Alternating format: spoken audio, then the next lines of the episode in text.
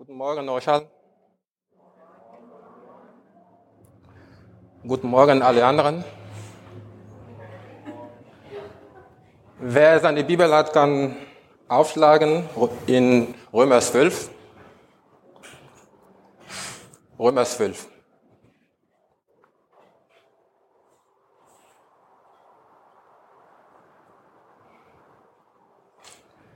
Römer Kapitel 12, der Brief des Paulus an die Christen in Rom. Ich lese ab Vers 1. Ich ermahne euch nun, ihr Brüder, angesichts der Barmherzigkeit Gottes, dass ihr eure Leibe darbringt als ein lebendiges, heiliges, Gott wohlgefälliges Opfer. Das sei euer vernünftiger Gottesdienst.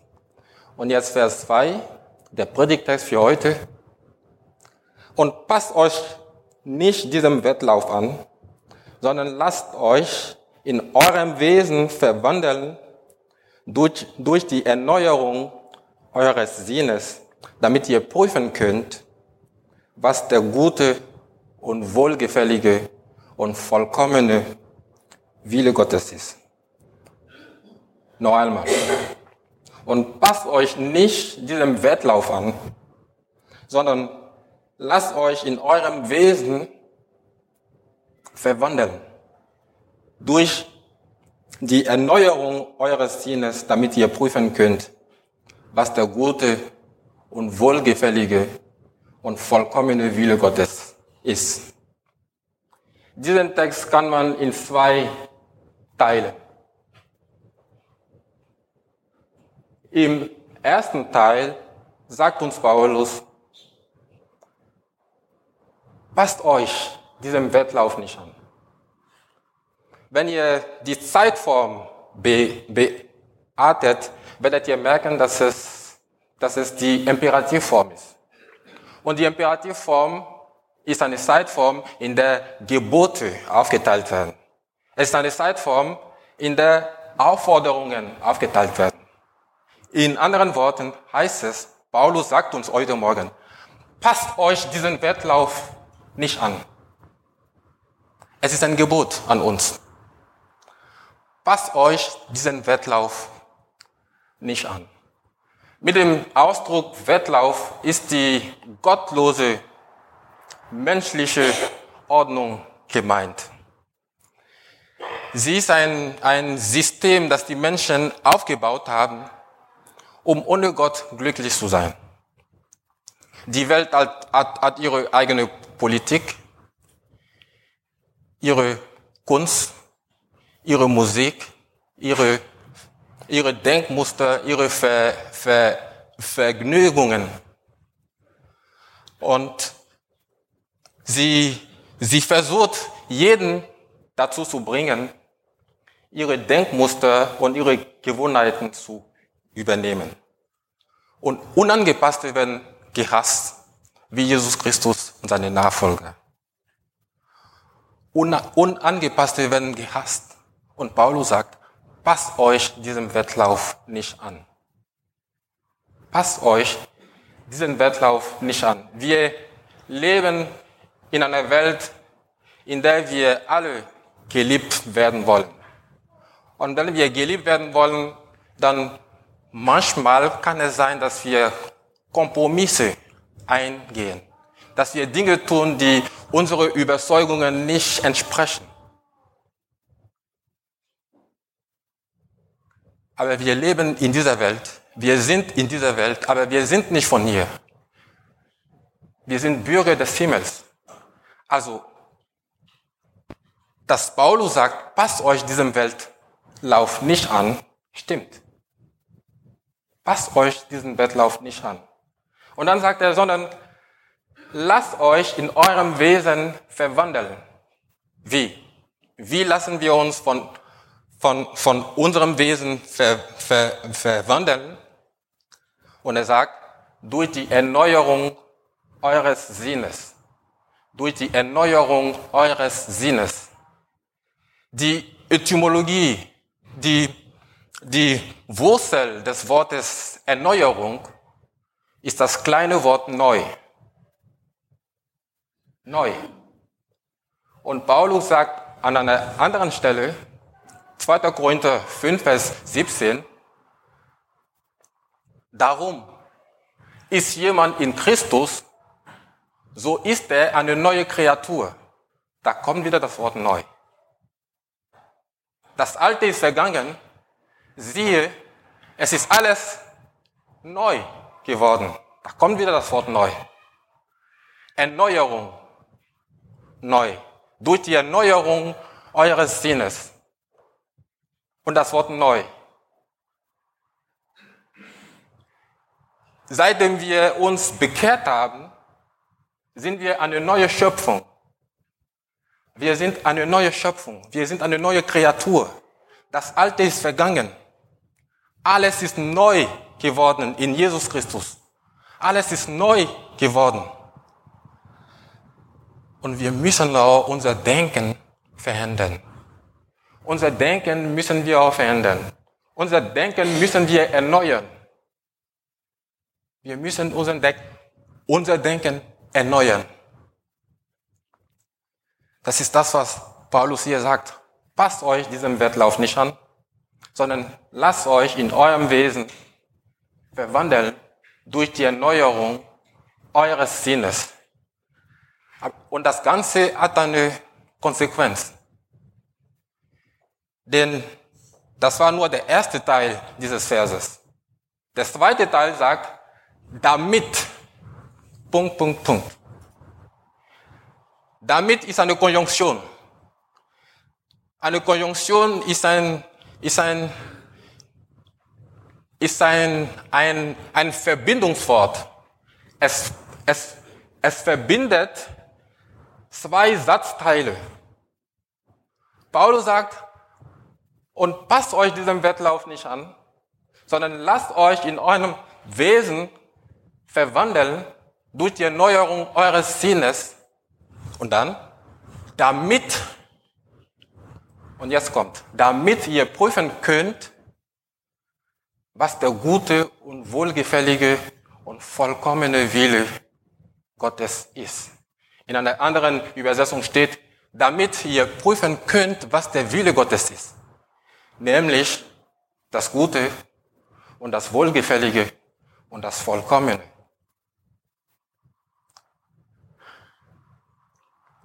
Und das ist es ja.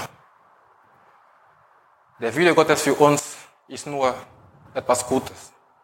Und es ist nicht nur gut, es ist wohlgefällig und es ist vollkommen. Gott hat Pläne für jeden von, von uns heute Morgen. Jeder, der heute hier sitzt, Gott hat einen Plan für dein Leben.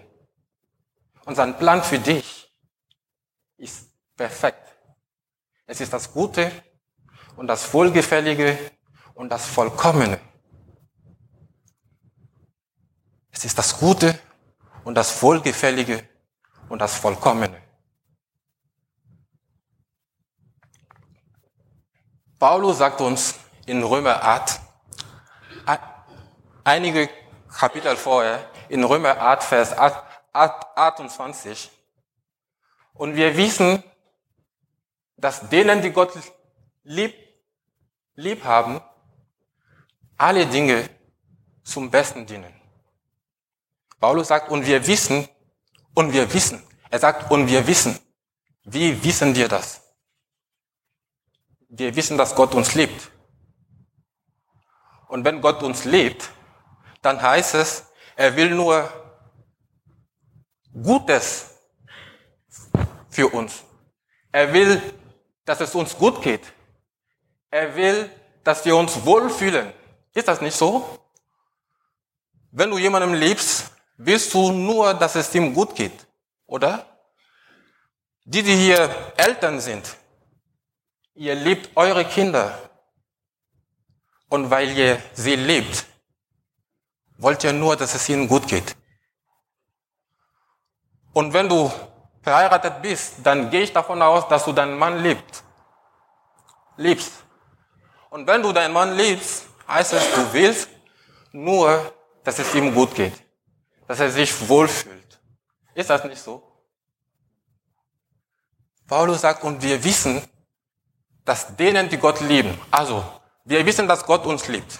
Und Paulus sagt, und wir wissen, dass denen, die Gott lieben, es heißt, wenn wir ihn lieben, dann alles, was in unserem Leben geschieht, geschieht zu unserem Besten. Das ist das, was Paulus sagt. Ihr habt nicht verstanden, ich versuche es noch einmal.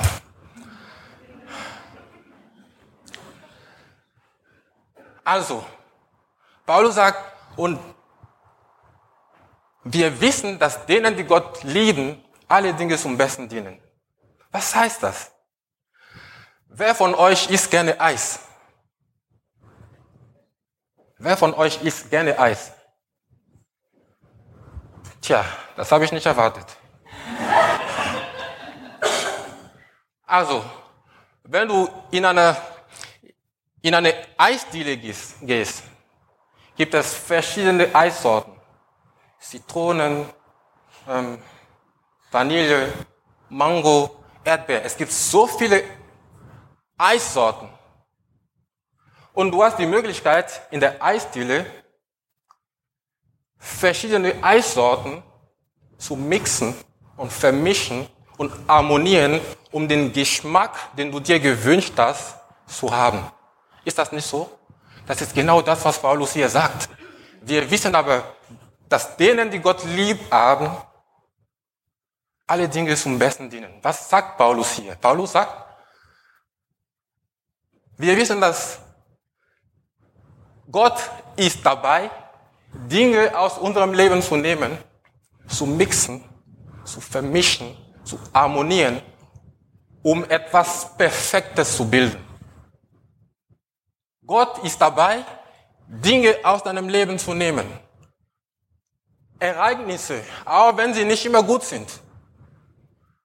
Auch wenn die Herausforderungen so schwer, so, so ähm, äh, traurig sind, auch wenn es schmerzhaft ist. Paulus sagt, Gott ist am Wirken. Und er sagt, wenn ich mit dir fertig bin, wirst du herausstrahlen. Du wirst perfekt sein. Du wirst Christus immer ähnlicher werden. Und das ist das Gute und das Wohlgefällige und das Vollkommene. Das ist das, was Paulus sagt. Das Gute und das Wohlgefällige und das Vollkommene. Das habe ich auch in meinem Leben erleben dürfen. Ich bin in einer christlichen Familie geboren und aufgewachsen. Und mit 13 habe ich mich bekehrt. Ich sang im Chor bei uns zu Hause. Als ich nach Deutschland kam, sang ich auch im Chor, in der Lobpreisgruppe. Ich hatte ein gesundes geistliches Leben und ich war damit zufrieden. Und Gott sagt, nee, das reicht mir nicht. Ich will noch mehr. Und wenn ich mit dir fertig bin, wirst du so herausstrahlen. Das Gute und das Wohlgefällige und das Vollkommene wird herausstrahlen. Gott sagte mir, ich habe Pläne für dich. Pläne voller Zukunft und Hoffnung für dich.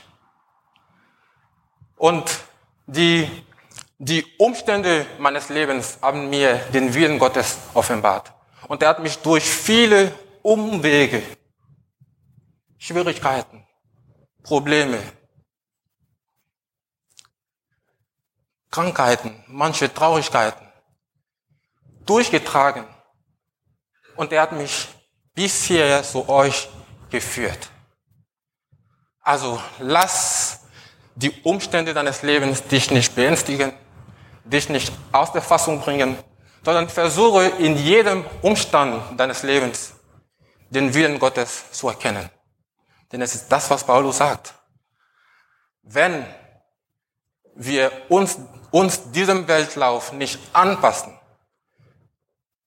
wenn wir, wenn wir, mein Mund ist trocken, kann mir jemand ein Glas Wasser bringen, bitte? Dankeschön. Wenn wir uns diesem Wettlauf nicht anpassen, wenn wir Wenn wir unser Denken verändern, dann sind wir in der Lage zu prüfen, was der gute und wohlgefällige und vollkommene Wille Gottes für uns ist.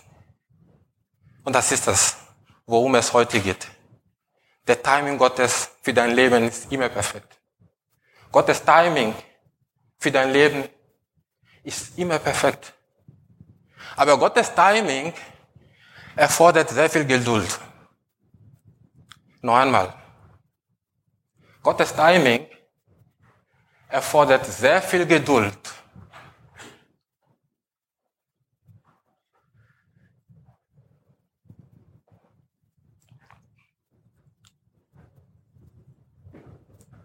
Dankeschön.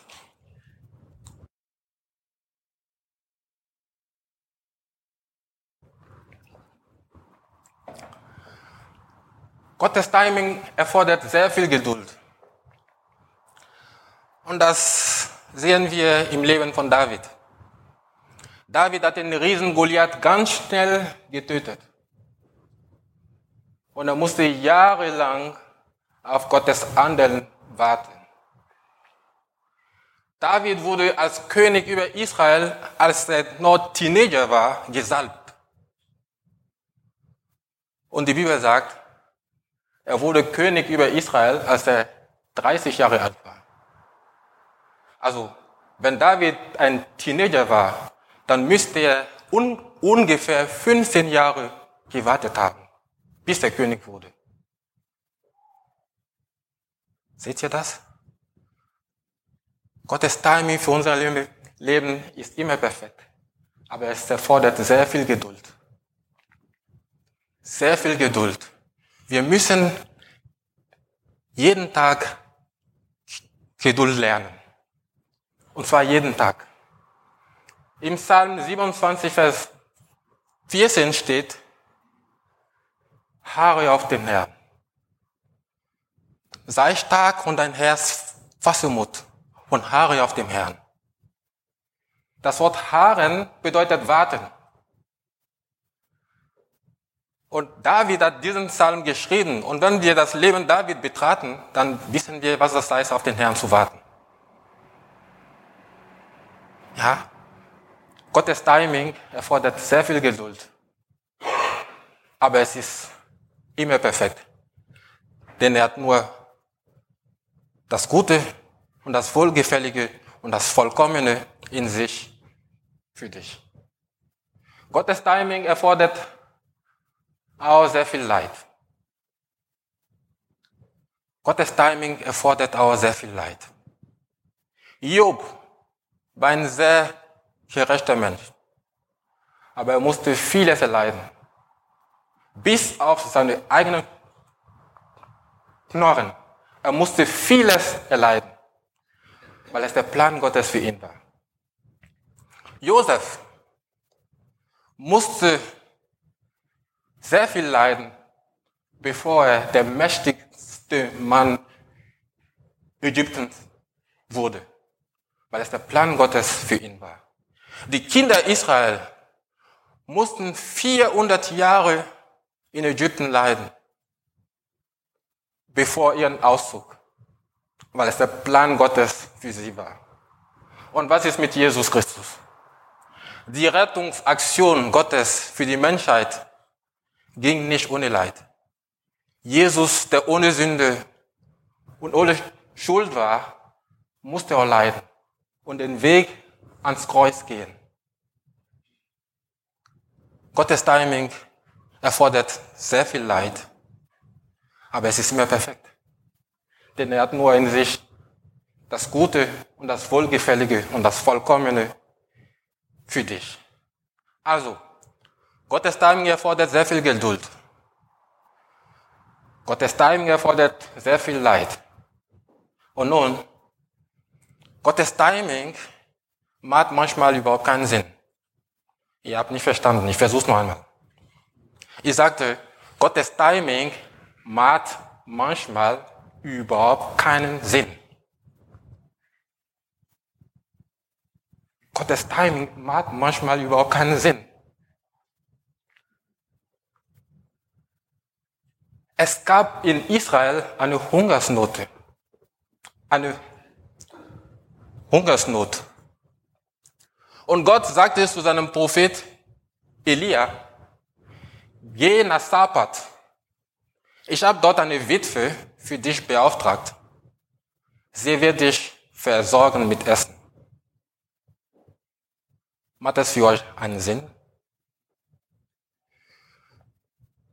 Vielleicht mag es für euch diesen kleinen Detail, eine Witwe, äh,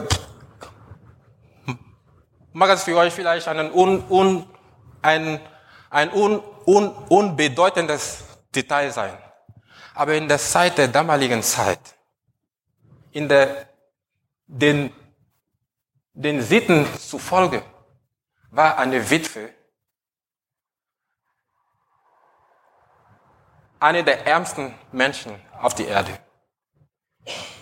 Die Witwe, der Weise und der Ausländer, es waren die sozial ärmsten Leuten der damaligen Zeit.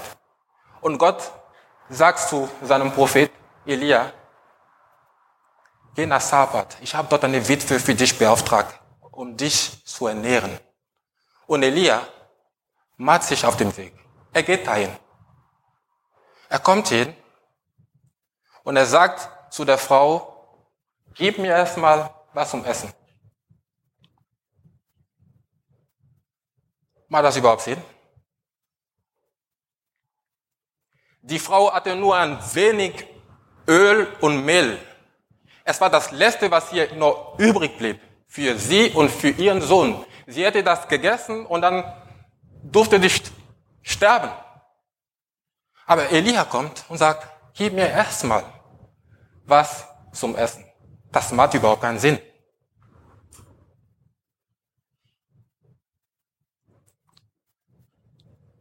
Das macht keinen Sinn. Aber Elia ist gegangen. Und während der König in seinem Palast verhungern durfte, Elia hatte alles, was er brauchte. Also er hat das Gute und das Wohlgefällige und das Vollkommene geschmeckt. Und für die Frau war das auch genauso. Es war eine Witwe. Stell dir vor, es gibt eine Hungersnot. Du hast nichts mehr viel übrig. Es bleibt nur das, das Letzte und du und dein Kind, ihr werdet das gleich essen und dann auf den Tod warten. Und hier kommt ein wildfremder Mann, den ich gar nicht kenne, zu mir und sagt mir, gib mir erstmal was zum Essen. Das macht überhaupt keinen Sinn. Ich werde erst meinen Sohn versorgen, oder? Aber sie hat es getan. Und sie hat auch das Gute und das Wohlgefällige und das Vollkommene geschmeckt. Sie musste nicht mehr verhungern. Und als ihr Sohn später starb, hat Elia ihn wieder lebendig gemacht. Ihr versteht immer noch nicht. Ich versuche es nochmal. Als ich hier als Jugendpastor angestellt wurde, hatte ich davor einen Traum. Ich hatte einen Traum. Und wer mich gut kennt, weiß, Emanuel träumt nie. Ich träume nie. Und wenn ich etwas geträumt habe, dann bleibt es nur ein Traum. Es kommt keine Ver, Ver, Verwirklichung. Aber an diesem Morgen bin ich aufgewacht mit diesem Traum.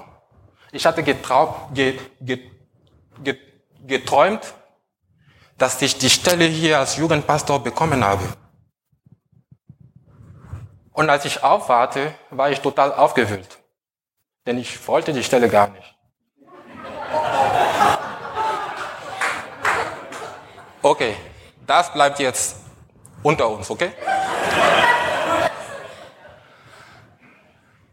Also, ich wollte die Stelle gar nicht. Und es gab Gründe.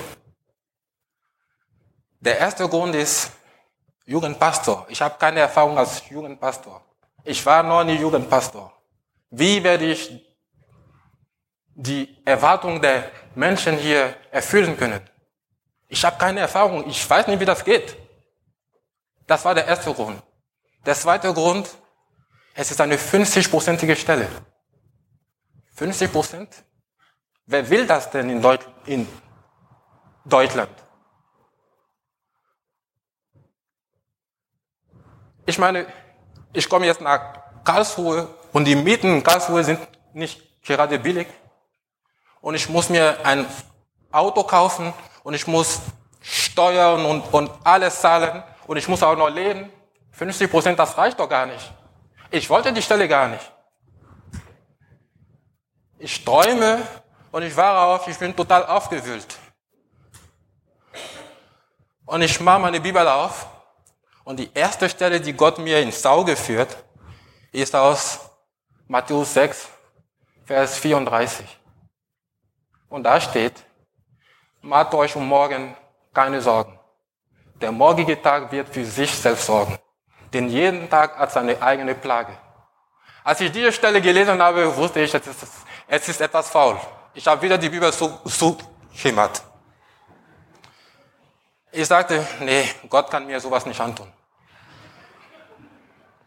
Ich mache wieder die Bibel auf und die nächste Stelle, die Gott mir ins Auge führt, ist aus Sprüche 3, Vers 6. Und da steht, vertraue auf dem Herrn vom ganzen Herzen und verlass dich nicht auf deinen Verstand. Mein Verstand hat mich verrückt gemacht. Mein Verstand bringt mich durcheinander. Und Gott sagt, schalte deinen Verstand aus. Schalte deinen Verstand aus. Vertraue mir. Vertraue mir nur. Und geh nach Karlsruhe. Und wenn du dort ankommst, werde ich dich versorgen mit allem, was du brauchst. Und ich bin jetzt hier. Ich habe zwar keine Erfahrung als Jugendpastor, aber wem Gott bestellt, den befähigt er auch. Er gibt mir die Fähigkeit, meine Arbeit zu erledigen. Und das andere, das Finanzielle, ich habe jeden Tag was zum Essen. Also ich kann mich nicht beklagen. Ich schmecke auch jeden Tag das Gute und das Wohlgefällige und das Vollkommene. Abraham war 75, als Gott ihm sagte, verlass dein Vaterhaus und geh in ein Land, das ich dir zeigen werde. Macht das überhaupt einen Sinn? Das macht für mich keinen Sinn. Ich meine, ich bin noch nicht 75. Wenn Gott mir heute sagt, verlass Karlsruhe und geh in eine Stadt, dass ich dir zeigen werde, werde ich es tun. Ich werde es tun. Ich habe es schon gemacht. Als ich 23 war, habe ich meine Familie verlassen und ich kam nach Deutschland. Wenn Gott mir nochmal sagt, Gott hat mir gesagt, komm nach Karlsruhe. Und wenn er mir in ein paar Jahren sagt, geh dahin, werde ich hingehen. Ich habe kein Problem damit. Aber jemand, der 75 ist, der sein Leben schon hinter sich hat, das macht überhaupt keinen Sinn. Also, hast du jemals Gott gehorcht? Einfach nur, weil er gesagt hat, tu es. Du brauchst nicht zu so fragen, wie, warum, was. Tu es einfach. Weil Gottes Timing für dein Leben immer perfekt ist. Weil er nur das Gute und das Wohlgefällige und das Vollkommene in sich für dich hat. Also, Gottes Timing erfordert sehr viel Geduld. Gottes Timing erfordert sehr viel Leid. Gottes Timing macht manchmal keinen Sinn. Und als nächstes, Gottes Timing erfordert auch das Loslassen. Habt ihr das verstanden? Gottes Timing erfordert auch das Loslassen. Manchmal wollen wir selber einige Dinge selber in die Hand nehmen. Manchmal in einigen Situationen vergessen wir Gott völlig. Und wir wollen in einigen Dingen selber, diese Dinge selber in die Hand nehmen. Und Gott fordert uns auf, einfach loszulassen. Um das näher ausführlich zu machen, brauche ich wieder die Hilfe vom König David. Saul war der erste von Gott genannte König über Israel. Aber das bedeutete nicht, dass er aus eigener Kraft König sein durfte. Also die Geschichte von Saul lehrt uns, dass das, was wir aus eigener Kraft leisten wollen, nur ein Schatten dessen, was Gott in unserem Leben machen möchte. Das habe ich so, so schnell gesagt, ihr habt nicht verstanden. Nur einmal. Die Geschichte Saul lehrt uns, dass das, was wir aus eigener Kraft machen wollen, nur ein Schatten dessen, was Gott in unserem Leben machen möchte. Aus Eifersucht versuchte Saul David zu töten. Und deswegen musste David flüchten. Und während David auf der Flut war, hatte er zweimal die Gelegenheit, Saul zu töten. 1 Samuel Kapitel 24. David hatte zweimal die Gelegenheit, Saul zu töten. Aber er hat es nicht getan. Warum? Wäre David menschlicher Erregung gefolgt, hätte er ganz sicher Saul umgebracht und den Weg zu der verheißenen Monarchie freigemacht. Aber das Geistliche stand gegenüber. Und das ist genau das, was Paulus uns sagt. Wir müssen unsere Sinne erneuern, so dass wir nicht mehr menschlich denken, sondern geistlich denken. Das Geistliche stand dem gegenüber. Das Geistliche. David wusste nur eins. Egal wie der Saul sich verhält, er ist und er bleibt der Gesalbte Gottes. Ich rühre ihn nicht an. Ich rühre ihn nicht an. Er ist der Gesalbte Gottes und es bleibt so. Er bleibt der Gesalbte Gottes und er bleibt der König über Israel, bis Gott selber ihn wieder absetzt. David wusste nur eins. Der Gott, der ihn gesalbt hatte, würde ihn zur rechten Zeit, noch einmal, zur rechten Zeit auf dem Thron bringen. Also David hat einfach losgelassen. Er hat einfach losgelassen. Ich versuche es noch einmal durch ein Beispiel aus meinem, meinem eigenen Leben. In meinem zweiten Bibelschuljahr habe ich mich auf der Bibelschule in ein Mädchen verliebt. Und ich wollte von Gott wissen, ob das von ihm ist, ob sie die richtige Frau für mich ist. Ich habe mir drei Tage genommen, zu beten und zu fasten. Drei Tage am Stück. Donnerstag, Freitag, Samstag. Ich habe gebetet, gefastet, gebetet, gefastet. Und am Samstagabend, 18 Uhr, als ich aufhören wollte, hatte ich immer noch von Gott keine Antwort. Und ich sagte, okay, wenn Gott mir keine Antwort gibt, dann, bitte, dann mache ich weiter. Dann mache ich noch einen Tag länger. Ich habe gedacht, solange dass Gott mir keine Antwort gibt, dann faste ich und bete ich weiter. Und dann irgendwann am Samstagabend um 22 Uhr, da war ich frustriert. Ich war frustriert, weil Gott mir immer noch keine Antwort gab. Ich war wütend und frustriert und ich habe gedacht, selbst wenn ich 80 Tage am Stück faste und bete, wird Gott mir keine Antwort geben. Also ich höre auf. Ich habe aufgehört, ich habe was vergessen. Und dann kam ich wieder und ich habe meine Lieblingsserie angeguckt, Criminal Minds. Ich habe diese eine Folge geguckt. Ich habe alles auf DVD. Siebte Staffel, zehnte Folge. Ich habe diese Folge geguckt und am, und am Ende der Folge, da kommt die Antwort. Ich konnte selber nicht glauben. Da kommt die Antwort. Ich kannte diese Folge gut. Ich hatte sie schon mehrmals gesehen. Aber in diesem Augenblick klang das wie ein Echo in meinen Ohren.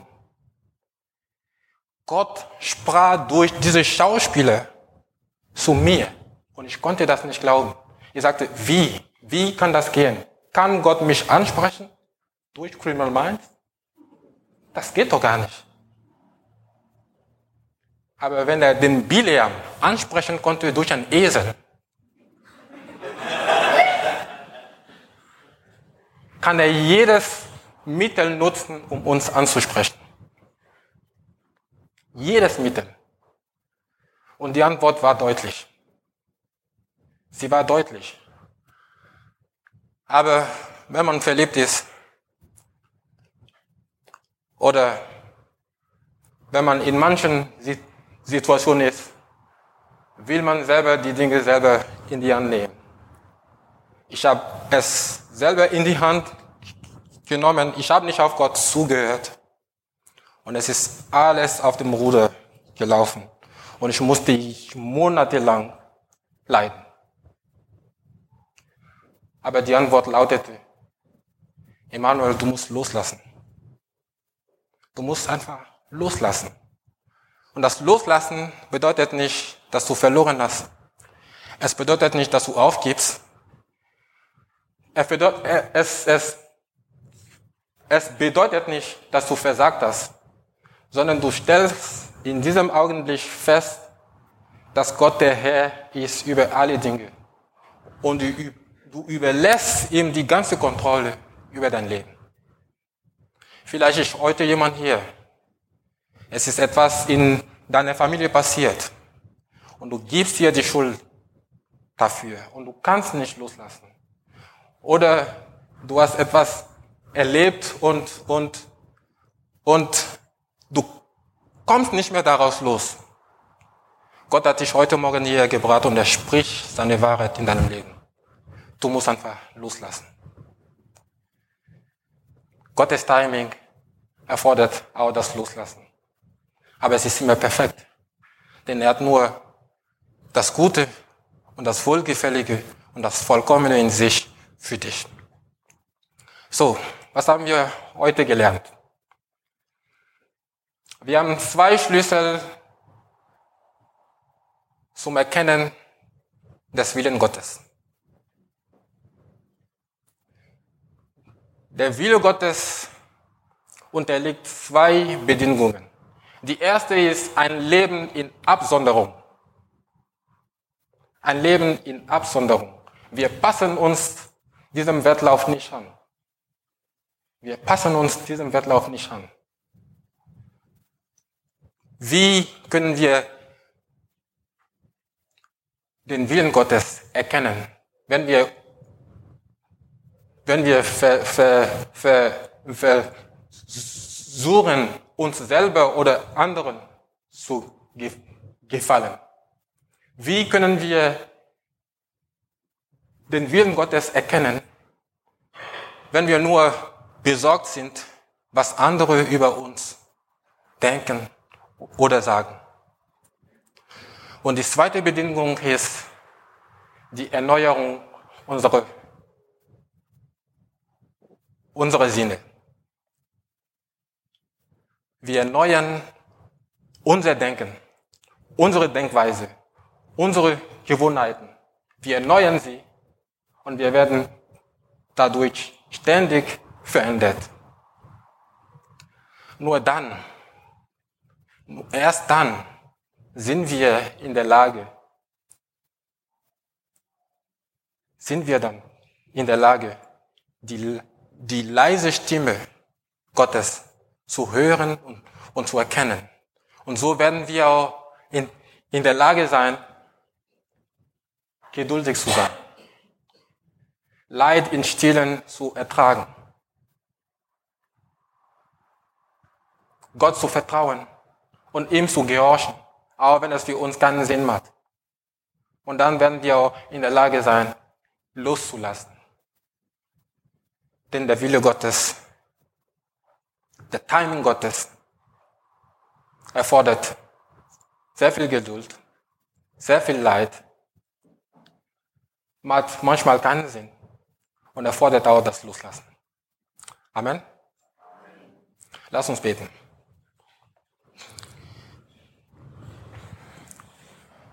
Himmlischer Vater, wie oft vernachlässigen wir deine Führung? Wie oft suchen wir unsere eigenen Wege? Wie oft werden wir von unseren eigenen egoistischen Wünschen verblendet? Wir möchten unser volles Vertrauen auf dich setzen und lass, lass uns erkennen, dass inmitten der Ereignisse dieses Tages arbeitest du um deinen Willen für unser Leben. Wir wollen uns von dir führen lassen, denn wir wissen, dass dein Timing für unser Leben immer perfekt ist, weil du nur das Gute und das Wohlgefällige und das Vollkommene in sich für uns hast. Amen.